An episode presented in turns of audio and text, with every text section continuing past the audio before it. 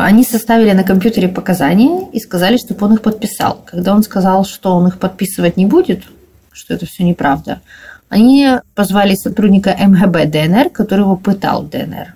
И сказали, что если он сейчас не подпишет, то вот этот сотрудник, который появился, сказал, что он его увезет обратно в ДНР, и что уже никто никогда его там не найдет.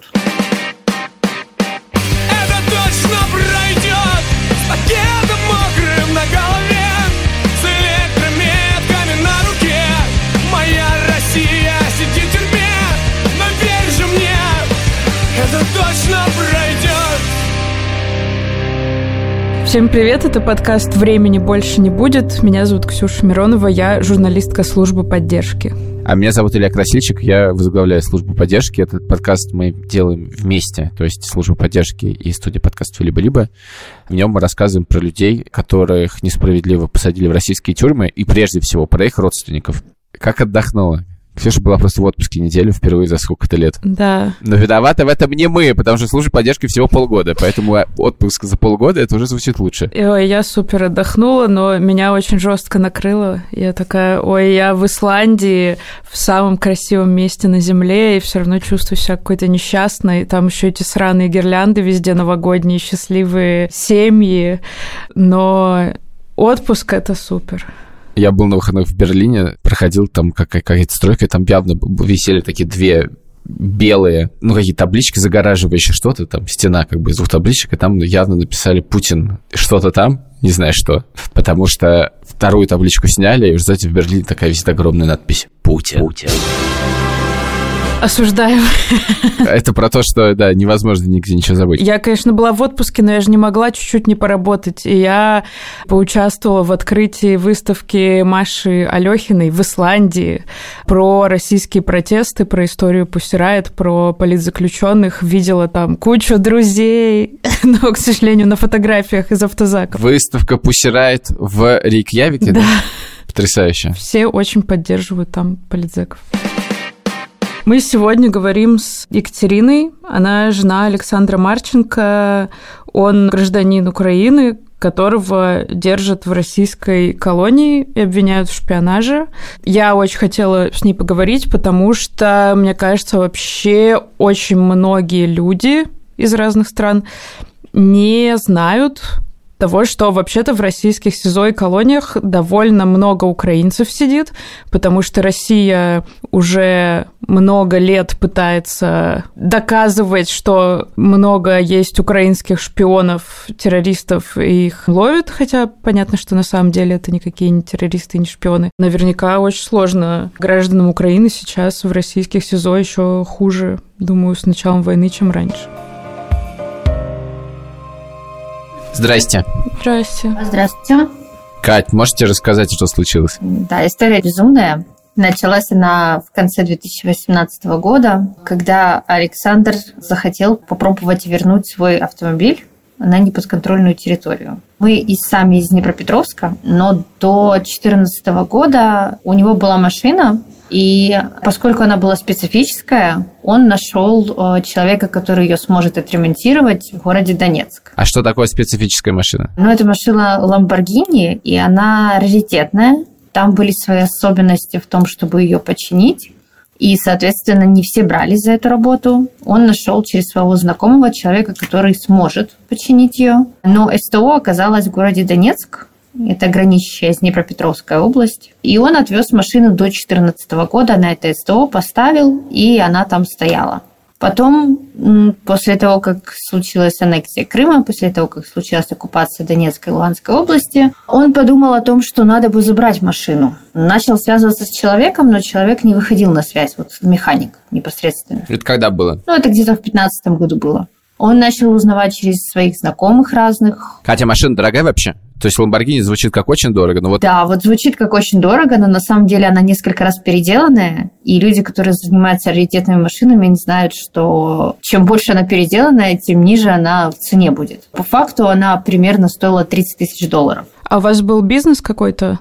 Чем Александр занимался? Он был предпринимателем, занимался горно-шахтным оборудованием, поставлял э, оборудование на заводы, как раз вот в Донецкую область. Так. Так, вот он пытается найти возможность хотя бы разыскать машину. Но такая возможность не подворачивается, и на какое-то время он просто забывает на несколько лет о том, что можно как- как-то вернуть машину. Но в середине где-то 18 года у нас появляется знакомый, который говорит, что он сам как бы живет и в Донецке, и в Украине часто бывает, и говорит, что он может попытаться найти через знакомых эту машину, хотя бы раз, разузнать что-то. И через какой-то период времени он нам сообщает, что вроде бы как ее видели, и вроде бы как на ней ездит э, министр доходов и сборов ДНР, это был Ташкент. Ой, ну как здорово. Да. Ташкент – это позывной. Да, позывной, да. Ну и, соответственно, что забрать ее сейчас, на тот момент, когда это была середина где-то лета 18 года, никак. И вот как бы эта идея опять забывается. Но через несколько месяцев после того, как убивают Захарченко... Александр Захарченко – это глава ДНР, который погиб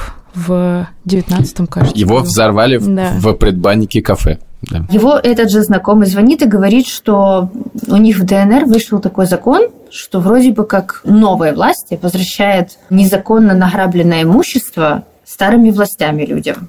То есть можно приехать написать заявление абсолютно легально, и, возможно, получится вернуть. Муж загорелся этой идеей, что если можно просто приехать и легально написать это заявление, то почему бы нет? И на тот момент появилось еще видео как раз о том, что эта машина участвовала в гонках каких-то. У него была машина зеленого цвета, а там машина черного цвета участвует в гонках. Но он ее узнал, поскольку там был перед переделанный. Так. Знакомый, который находится вот там в ДНР, который, грубо говоря, всю эту информацию разузнал, он говорит, что нужно ехать как можно быстрее, потому что мы не знаем, что будет после Нового года, и, возможно, уже это будет не актуально, этот закон.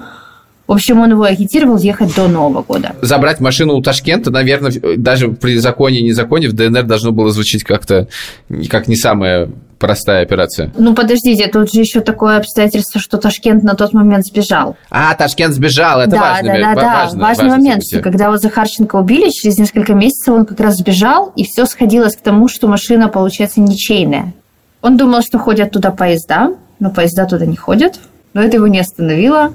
И он принял решение лететь на самолете через Россию, через Москву, потом в Ростов-на-Дону, и потом из Ростова-на-Дону непосредственно уже ехать на автобусе или такси на КПП Успенка. У него были сразу куплены билеты обратно, то есть он должен был там провести буквально полтора дня и возвращаться обратно. Он приехал, было все нормально, то есть его друг его встретил на границе, все хорошо. Они поехали в тот же день, узнали, куда им подавать заявление, в какую структуру. На следующий день подали это заявление утром. И Александр отправился на границу обратно. Он мне позвонил в 11 утра и сказал, что я уже еду на границу, но буквально тут два часа, и, и все, я буду уже возле границы. Пройду таможню и тебя наберу, он мне так сказал. Ну, прошло два часа, меня никто не набрал. У меня был посадочный талон на его самолет – и я ему отправила по WhatsApp, но он его не прочитал, и я поняла, что, скорее всего, на самолет не сел. Самый был интересный вопрос, а где человек пропал? На таможне ДНР или на таможне российской? Если на таможне российской, то, скорее всего, э, с нами выйдут на связь как-то официально. Но с нами не выходили на связь, и мы начали уже ну, немножко так понимать, что, скорее всего, все-таки ДНР. Потому что ну, не может же быть такого, что человека там арестовали, и 15 дней он не выходит на связь. Вот, а дальше начался, как говорится, вот ад. До Нового года мы ничего не узнали. Каждый день длился будто бы вечность. Нам еще говорили о том, что, скорее всего, ну, на Новый год э, будут просить выкуп. Так что готовьтесь. Ну вот мы ждали Нового года, никто не позвонил, никаких выкупов не просил у нас, к сожалению. У нас денег не было, да, у нас не было таких возможностей, к примеру, как нам говорили другие люди, по 100 тысяч люди платят. Но мы понимали, что если будет хоть какой-то вариант, да, человека высвободить, то мы будем, ну, одалживать, искать, ну, как любые нормальные люди будут что-то делать. 100 тысяч долларов? А, да, нам говорили, что именно о таких суммах идет речь. Как вы Новый год, тут, наверное, слово отмечать э, не очень подходит, но насколько это тяжело было, когда вокруг праздник, а вы сидите, ждете? Это был не Новый год, это был какой-то ад. Вот у меня ощущение было, что я в каком-то сне нахожусь, знаете. Вообще, когда Александр исчез, такое ощущение было, что ты просто погрузился в какой-то сон, и ты не можешь поверить своим вообще, что такое вообще возможно. Еще вчера человек был рядом с тобой, а сегодня просто, просто, просто исчез в 21 веке. Я понимала, как можно, к примеру, попасть в тюрьму.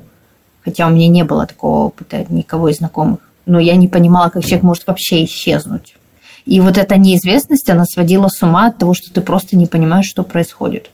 За это все время, как только Александр исчез, этот его приятель, который был в ДНР, он-то мне звонил каждый день, ну и я ему, соответственно, и пыталась попросить его, чтобы он узнал, если он может, где Александр пропал, что с ним происходит. Он узнал по своим каналам, что с Александром все хорошо, окопы он не роет, он в тепле, и обещал помочь просто вытащить. Когда я спрашивала, а за что его как бы арестовали, он говорил, ну, ты знаешь, говорит, причины могут быть разные. То есть бывает за красивые глаза арестовывают, бывает там кепка не понравилась, походка, ну, все, что хочешь. То есть у них там повода особого не нужно.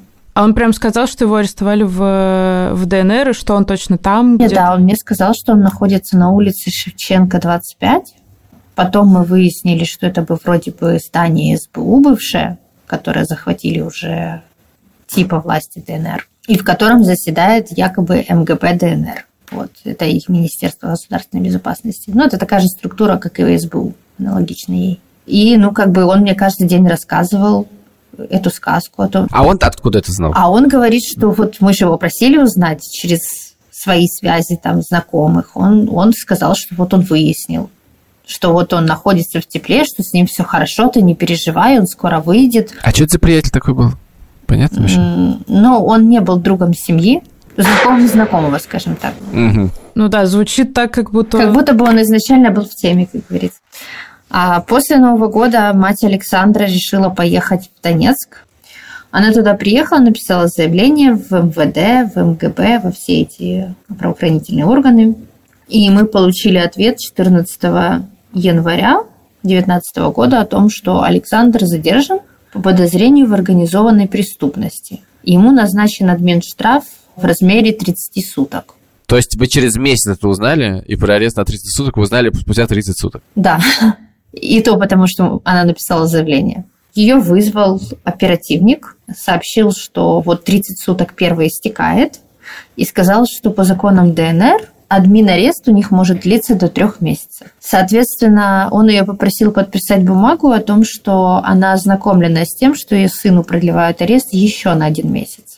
Административные, опять-таки, аресты, то есть без предъявления каких-либо обвинений. Но он ее предупредил, что возможно два варианта развития событий. Либо ему предъявят уже уголовное обвинение, либо его освободят. Ну и они с ним договорились, что через месяц она придет вот под это здание и будет ждать сына там грубо говоря, там в 8 утра. Еще она у него уточнила, а, все ли в порядке с ее сыном, получает ли он передачки, которые она ему передавала, не бьют ли его, ну на что он сказал сухо, что все нормально, с ним работают. Ну, как с ним работали, это мы уже выяснили позже, что это значило. В последующий месяц мать Александра осталась в ДНР находиться и просто как бы ждала его. В тот день, когда его должны были отпустить, то есть это уже февраль месяц, она пришла под здание опять этого МГБ, начала звонить оперативнику, он не взял трубку, потом ей перезвонил и сказал, что «а вашего сына отпустили». Она говорит, так я что стою вот под дверью, никого не было. Он говорит, ну как, ну был, говорит, его отпустили, он уехал на автобусе в Луганск. И тут э, она вообще не поняла, почему Луганск. Он говорит, ну, вы все, говорит, поймете потом. Она говорит, так а он на связи? Она говорит, нет, говорит, с ним связи нет. Она говорит, так а как мне с ним связаться? Он говорит, ну сам с вами свяжется. И через сутки Александр присылает смс с российского номера, что он находится в Краснодаре в СИЗО. Мы как бы сначала обрадовались, потому что наконец-то хоть где-то человек легально появился. И он следующим сообщением мне прислал, что это административный арест. Прислал, что выписали административный штраф на 10 суток. Нам знакомый помог с адвокатом. Адвокат туда сходила женщина, позвонила мне и сказала, говорит, ну, с вашим мужем все в порядке, выглядит он хорошо, вы знаете, такой, говорит, холеный. Он, говорит, просил, чтобы мать выехала сюда, в Краснодар. А я говорю, так а зачем матери выезжать, если он через 10 суток освободится? Она говорит, ну, он так просил, говорит, очень просил. И еще, говорит, он сказал, что десятью сутками это не ограничится. Мать собралась ехать. А параллельно мне на телеграм-каналы начали писать э, неизвестные номера сообщения тем, что у нас есть для вас информация, но вы должны за нее заплатить. Ну, я вначале подумала, что это какой-то развод, не реагировала на это. Но потом мне все же стало интересно, я заплатила деньги, и мне начали рассказывать, что он содержался в ДНР, что его там пытали током, подвешивали за наручники на сутки. Ну, в общем, все эти ужасы, которые с ним происходили, мне писали в смс -ки. То есть это не мошенники были? Нет, это были не мошенники. Ну, эти люди просто, муж попросил их передать информацию, они просто mm. решили над этим еще подзаработать. Отлично. Да, ну, как всегда, у нас это умеют. Ну, и, соответственно, я не поверила, но мать на тот момент уже выехала и попала на свидание к сыну. Это было 22 февраля, она попала на свидание, и у нее был шок просто. Она увидела человека, который на 15 килограмм или на 20 похудел за два месяца. Прошу прощения, про адвоката вот это, который вам дали, она откуда взялась? Что говорила, что он холеный? Нам нашел знакомый этого адвоката в Краснодаре. И сказала она, что в деле замешана ФСБ, и она этим заниматься не будет. Когда мать туда приехала, она пошла на свидание к Александру, увидела, что с ним не все хорошо, что человек побитый, в синяках, подавленный морально, хотя он всегда такой жизнерадостный. То есть это, вообще у него никогда нет практически плохого настроения. И он ей рассказал все, что с ним происходило эти два месяца. Она была, конечно, в шоке. Вот она вышла, рассказала это мне после свидания. И мы поняли, что нужно дальше искать адвоката. А вы все это время в Украине были? Да. Ну, я не собиралась ехать, потому что я понимала, что ну, это риск ехать э, на неподконтрольную территорию, и что я там буду делать. Я наслышалась истории про насилие и все остальное. В принципе, у меня были такие порывы, но мама Александра сказала, как бы ты сиди, я поеду сама. Мне, говорит, бояться нечего, я женщина взрослая, вряд ли там что-то со мной случится. Кому я, говорит, надо. У мамы э, Александра есть родственница на территории России, она нам помогла найти другого адвоката. Она у него была на свидании в пятницу, а он пошел к Александру в понедельник. Но до этого, в этом промежутке времени, мы думали, что как бы ничего не может уже случиться. Но оказалось, что и в этом промежутке времени тоже что-то происходило. 23 февраля Александра увезли сотрудники ФСБ на допрос незаконный. И сказали, что он проходит теперь официально у них как свидетелем по уголовному делу. Они составили на компьютере показания и сказали, чтобы он их подписал. Когда он сказал, что он их подписывать не будет, что это все неправда, они позвали сотрудника МГБ ДНР, который его пытал ДНР.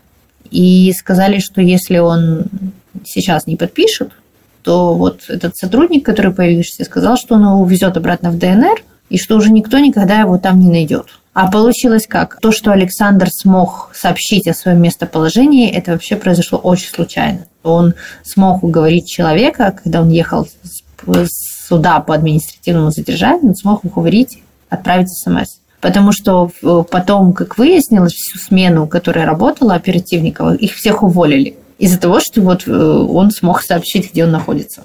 В общем, у него вариантов не было. На этом незаконном допросе он подписал показания против себя. Как выяснилось позже, эти показания легли в основу уголовного дела. Именно подписанные 23 февраля.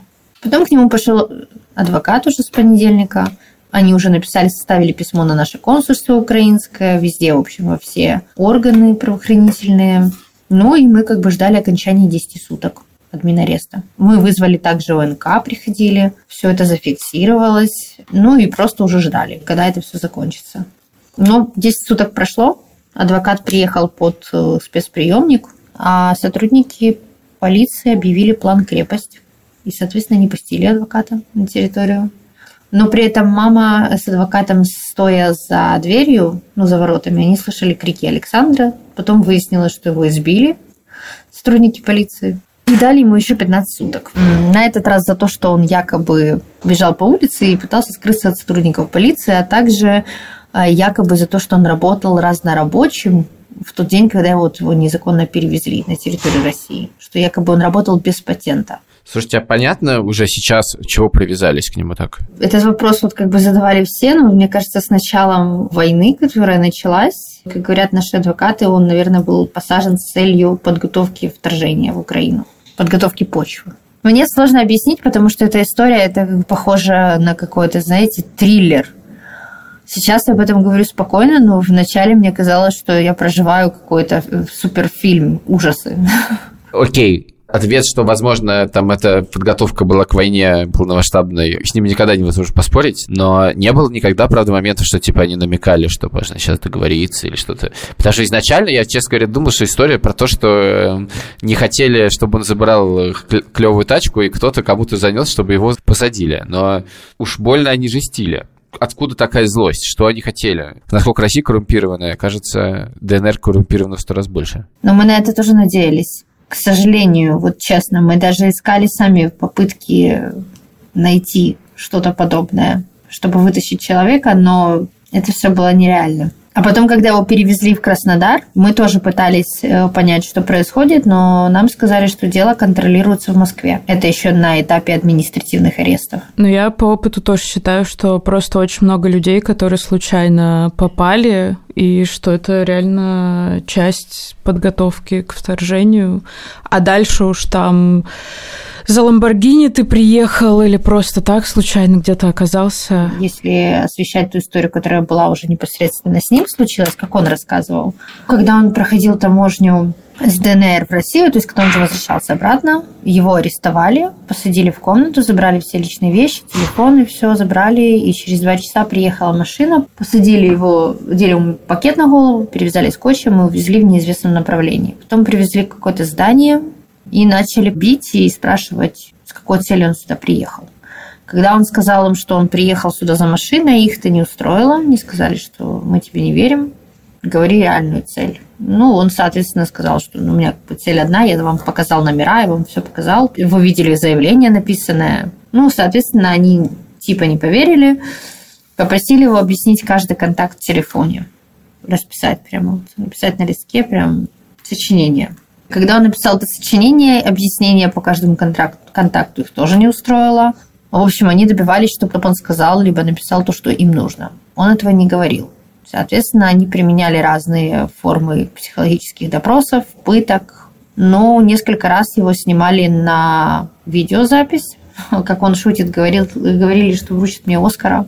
Два видео они сняли для ФСБ, два видео они сняли для СБУ.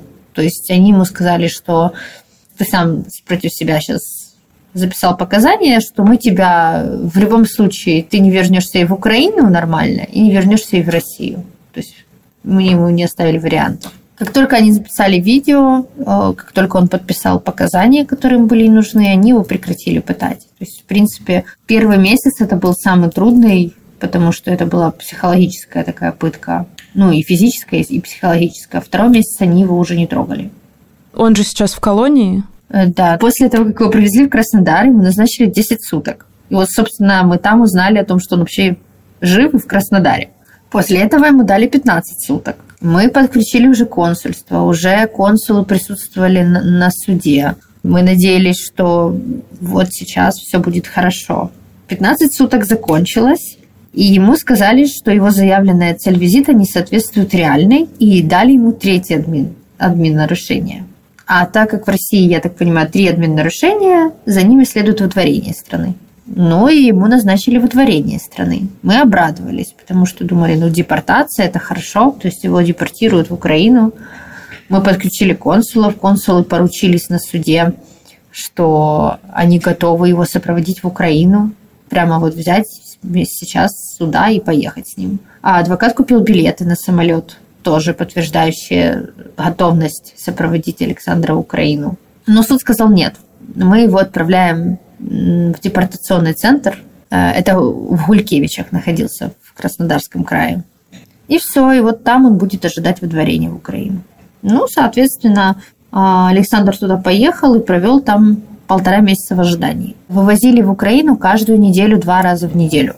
Так как он парень шустрый, он выяснил, что два раза в неделю вывозят, и спросил, а когда ж меня будут вести? А ему сказали, что а тебя не повезут. А он говорит, а почему? Он, а они ему говорят, ну, у тебя в деле стоит пометка от ФСБ, поэтому тебе не положено. Вот пока ее не снимут, ты будешь сидеть здесь. И 1 мая к нему приехали сотрудники ФСБ, одели мешок на голову и увезли с депортационного центра в город Краснодар. и уже обвинили в покушении на контрабанду военной техники. Якобы из России в Украину. Якобы он пытался приобрести на территории России военную технику для последующей переправки в Украину. Когда мы э, начали обращаться вот после уже открытия уголовного дела по контрабанде оружия, мы начали обращаться в украинские органы.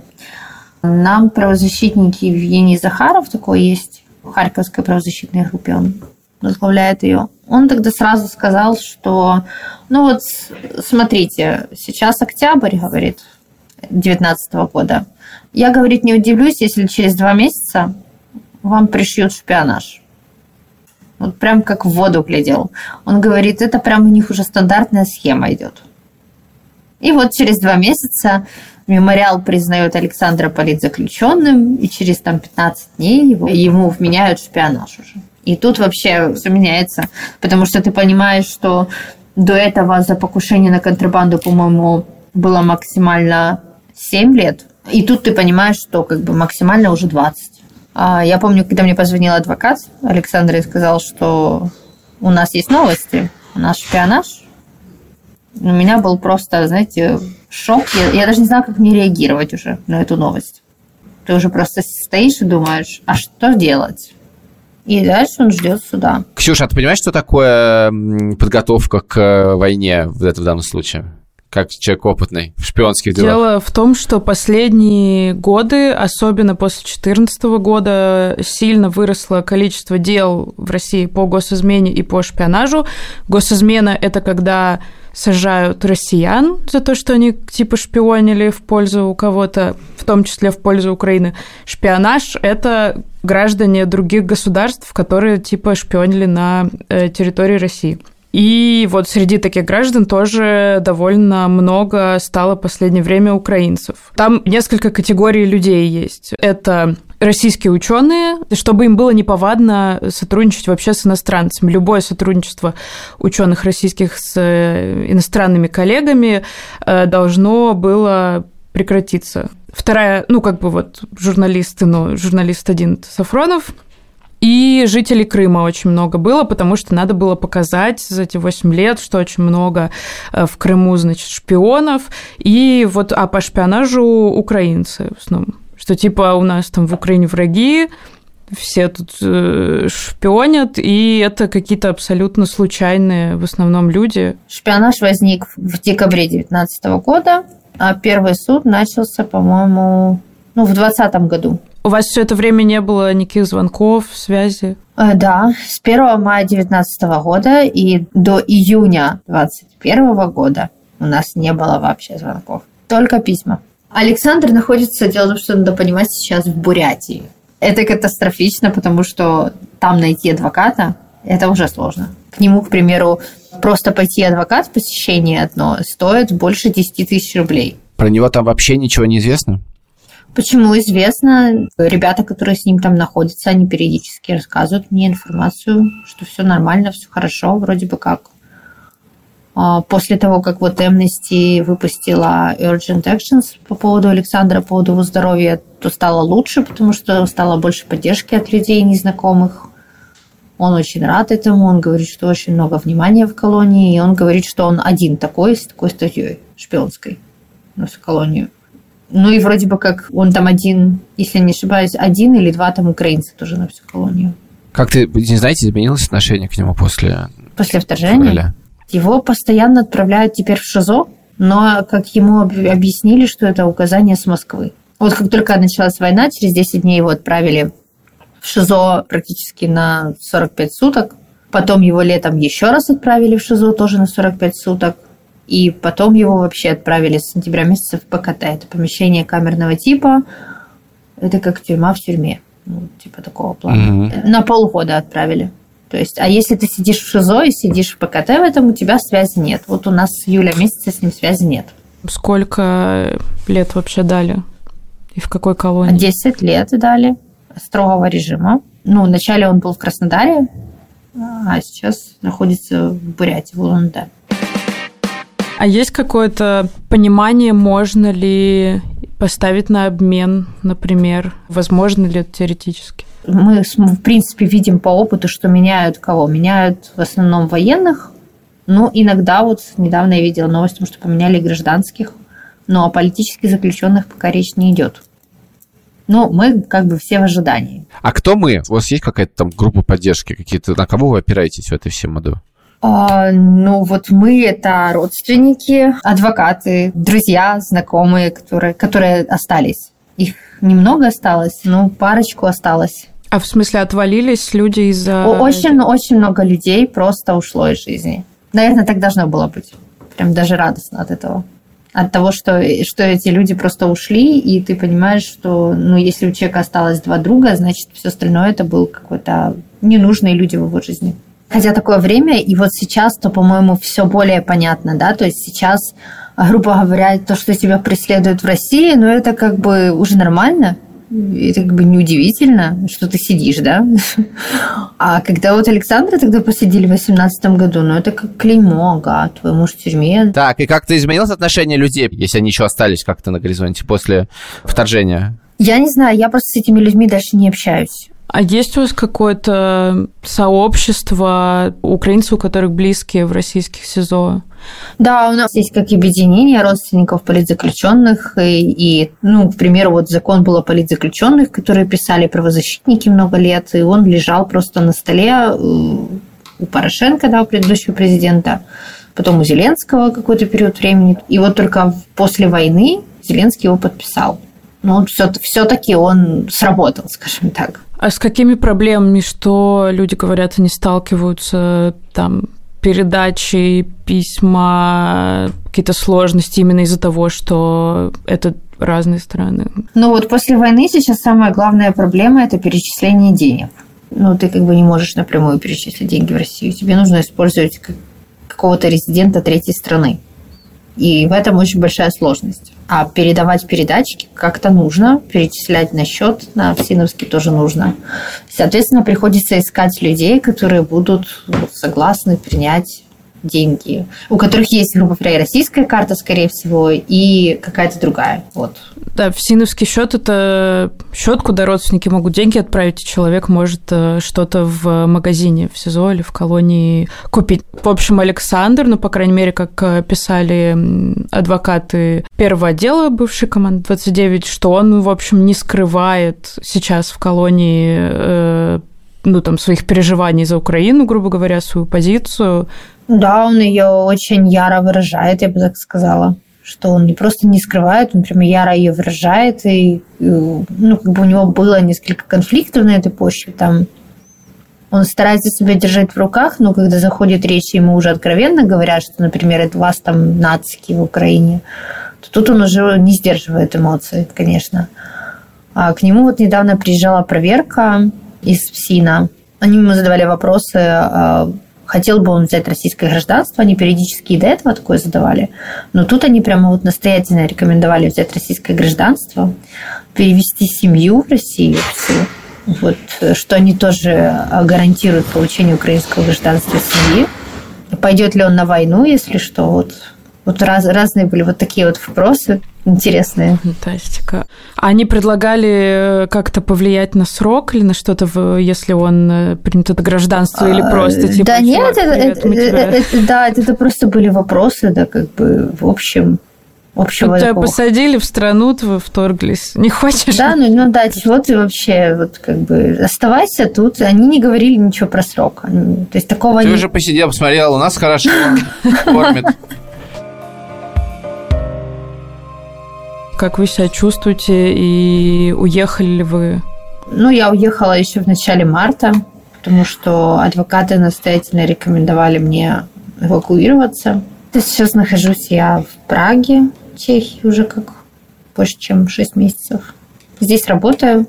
Если честно, после войны как-то стало, после начала войны, нельзя так, конечно, говорить, но мне стало легче в том плане, что э, вот до войны ты был один с этой проблемой ну, твои друзья, твои знакомые, они тебя не понимали. Ты как будто бы, а, вот, к примеру, тебе говорят, а пошли сегодня вечером куда-нибудь? А ты сидишь и говоришь, да нет, мне надо документы после работы изучать. Они говорят, ты что вообще?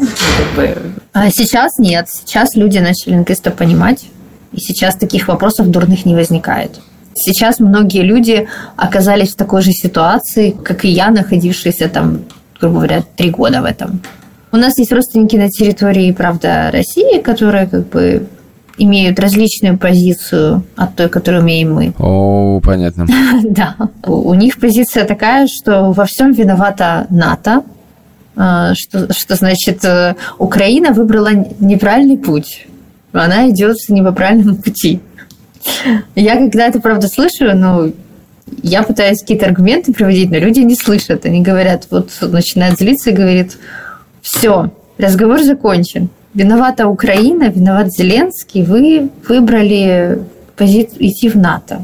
Я говорю, а мы должны были спросить Россию перед тем, как идти в НАТО, даже если мы туда идем. Они говорят, ну да, ну как это вы? Как вы? Вот. И вот люди на полном серьезе говорят этот бред. Я просто думала, что если ты прошел и ты видел эту всю несправедливость, которая происходила с Александром, и ты как бы плакал от того, что с ним происходит, искренне переживал за него, я никогда не могла поверить, ну подумать даже, что люди могут иметь такую позицию. Видя всю эту несправедливость этой всей системы, как оно все происходило, ну вот на своей истории, да, на своем примере, близкий человек, у тебя посажен в тюрьму на 10 лет, и ты несешь такую чушь и человек звонит в Украину, его сестру бомбят, и сестра жалуется, говорит, нас обстреливают. А еще говорит ей, ну все, хватит об этом. Поговорили. Ясно. Я думала, что вот пройдут годы, и как-то будет все понятно. Все, все будет становиться все яснее, все яснее, яснее. И наконец-то мы найдем а, причину вообще завязки этой всей истории. Мне самой интересно было, если честно. Мы вот, когда происходили эти все события, первый месяц, когда мы искали Александра, было потом желание написать книгу. Потому что ты вставал в 6 утра, и ты до 12 ночи, ты был на каких-то телефонных разговорах, поисках, и тебе рассказывали какие-то все версии, одна краше другой какие-то предположения. Я думала, что с появлением Александра на связи нам наконец-то все станет ясно. А потом появился Александр на связи, и я у него спросила, а какая же причина? Он мне говорит, так я не знаю, я думал, ты мне скажешь. Катя, вы сильно изменились за все эти годы, как вам кажется? Ну да, я думаю, да. Стала, скажем так, наверное, менее эмоциональная. Ну, ситуация этого требует. И, наверное, более, более жесткая, что ли. Вот мне кажется, что э, Александр знал мне вообще другую. Что мне кажется, что мы вообще, вообще как будто два разных человека. Иногда мне становится страшно самой себя. Я думаю, что вот, вот он вернется и посмотрит, и перед ним ну, вообще ну, чисто внутренний другой человек. Ну, то есть тебе приходится каждый раз бороться, тебе приходится что-то придумать, тебе приходится находить силы, вытаскивать себя и вытаскивать э, родных, которые тоже хотят как бы... Вы понимаете, у Александра тоже мама, она в возрасте. И вот, к примеру, когда был приговор, она все, вот она услышала 10 лет, я ей говорю, слушайте, ну это не 20. Ну, то есть 10 это, как говорят наши адвокаты, да, они говорят, считайте, что это оправдательный, да, приговор, ну, можно так сказать. Ну, понятно. Понятное дело, что, ну, это как бы они не могут вынести какое-то решение оправдательное, они могут назначить чем ниже минимума, да, но это тоже редко. Ну и вот э, я понимала, что нужно кому-то из нас держаться, чтобы продолжать борьбу. Потому что вот у нее было такое, такое настроение, что все, жизнь закончилась. Тут мы уже приплыли в конечную точку. Я ей говорю, нет, надо что-то делать. У меня такие тоже бывают, конечно, настроения. Я, ну, как нормальный человек, как живой человек, такое тоже бывает. Ну, я стараюсь просто бороться. Сейчас приходом войны просто по делам мужа как-то стало меньше какой-то вот работы. Раньше я проявляла, конечно, больше инициативы. У меня вот после работы были загружены все дни этими вопросами. Поэтому у меня, честно говоря, у меня даже не было времени для того, чтобы сидеть и, и думать, как мое психологическое состояние. Я не знаю, какое психологическое состояние. Нормальное. Тебе нужно выбирать либо ты борешься, либо ты сидишь и разбираешься, как твое психологическое состояние. Ну, получается так. Ну, по-другому оно не работает. Хотя, кстати, мои родители пытались меня как-то к психологу повести. Даже не психологу, а психиатру. Чтобы они успокоились. Мы пошли, конечно. Психиатр сказал, у нее все в порядке, у нее просто стресс. Причем она понимает, какой у нее стресс. То есть это не так, что человек ничего не понимает. У него все, ему все понятно. Но э, убрать этот стресс человек не может. То есть у него этот стресс есть. Я не могу убрать этот фактор. Александр там, я здесь. Ой, это, кстати, очень хороший психиатр, значит, прям классный, потому что часто пытаются какие-то, в общем, супер идеи пропихнуть, а ты такой, ну, в смысле, у меня не ситуация, когда я могу исправить свое отношение к этой проблеме. Я сто раз могу исправить, проблема не исчезнет от этого. Да, да, вот самое интересное, что когда ты понимаешь, что проблема не исчезнет, ты же ее не сам придумал, ты должен сам понять. То есть, либо ты борешься, и ты понимаешь, что это долгий путь, что ты выходишь на этот путь, на длительная дистанция. Либо ты с нее сходишь. Два варианта. Но длительная дистанция тоже не все готовы. Многие люди идут на длительную и с нее сходят. Но это, это правда очень тяжело морально. Морально тяжело, когда ты видишь, к примеру, что у кого-то строится семья, а у тебя семья не строится, к примеру. Я как раз в начале перед нашей записью сказала, что скоро Новый год, Рождество, и везде эти семейные э, посиделки, гирлянды, все да, такие да, да. довольные. И, и, и все ходят с семьями. Да. Ну, тоже, тоже очень много. К примеру, здесь в Чехии очень много украинцев, очень много беженцев и очень много людей без мужей, которые точно так же в такой да, же разлуке. Да, правда.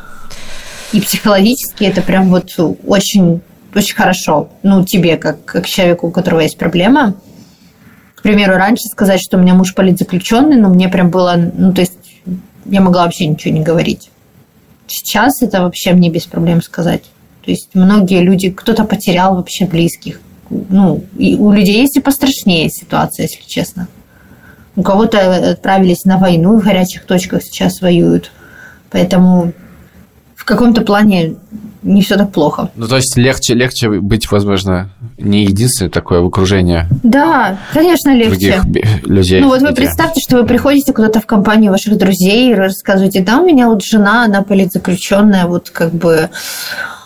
А ваши друзья такие сидят, смотрят на вас и думают, э, ну, как бы очень круто, да, ну, классная ну, давай тема. обсудим другое. Давай обсудим что-нибудь другое, да. Интересно. Особенно, когда ты три года про это рассказываешь, все такие, господи, мы уже знаем все твои истории. Уже. Да, вот, вот вы не поверите. Я поэтому никогда не рассказываю. Вот прямо из меня было вот до этой, даже до войны что-то вытащить, чтобы я что-то рассказала про эту ситуацию. Я прям как-то неохотно говорила об этом. Ну, потому что я знала, что люди этого не поймут. Люди не понимают, что такое ПКТ, ШИЗО. Ну, то есть ты просто будешь тратить свою энергию, ты будешь рассказывать этим людям, а они будут э, делать вид, что им это интересно, а им совсем не интересно. И поэтому, чтобы не мучать друг друга, я поняла, что рассказывать не стоит. Просто мы сделаем вид, что ситуации просто нет. Ну, либо сухо как-то. Какие новости? Да никаких. Все там же, все на том же месте. Мы здесь не делаем вид, э, что этого всего нет. Нету только времени. Да, и больше не будет.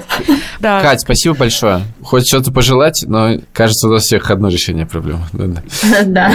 Не говорим тут слов «держись», вот, но просто, да, чтобы хватало сил на длинную дистанцию. Да, и вам тоже, чтобы хватало сил на длинную дистанцию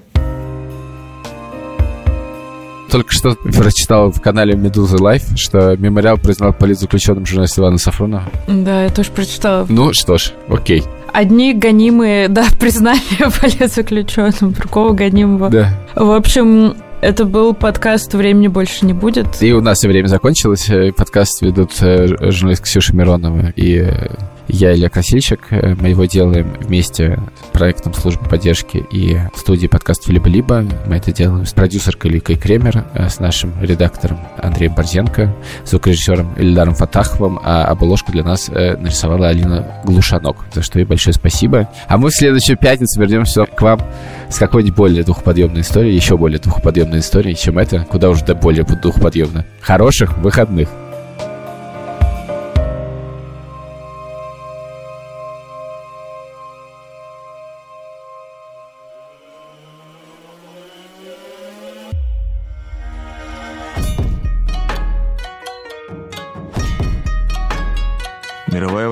Закончилась, но не в России. Здесь братоубийственная бойня идет уже который год подряд. Расстрелы, голод, бои на улицах городов. Церкви закрыты, погибших не хоронят, бежавших не считают. Это гражданская война. Настоящий ад на земле.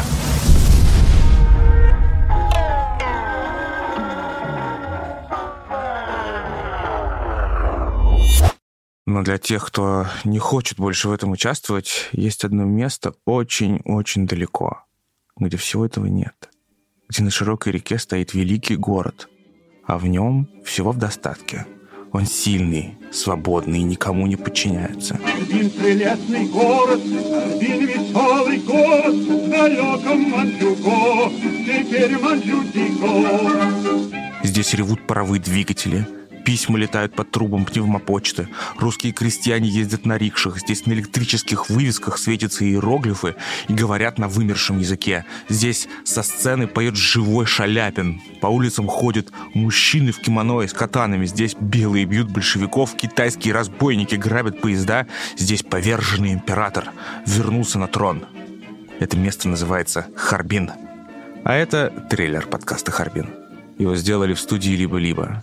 И это абсолютно реальная история. Мы ни японского, ни китайского граждан никто не принимали. Мы были граждане Российской империи.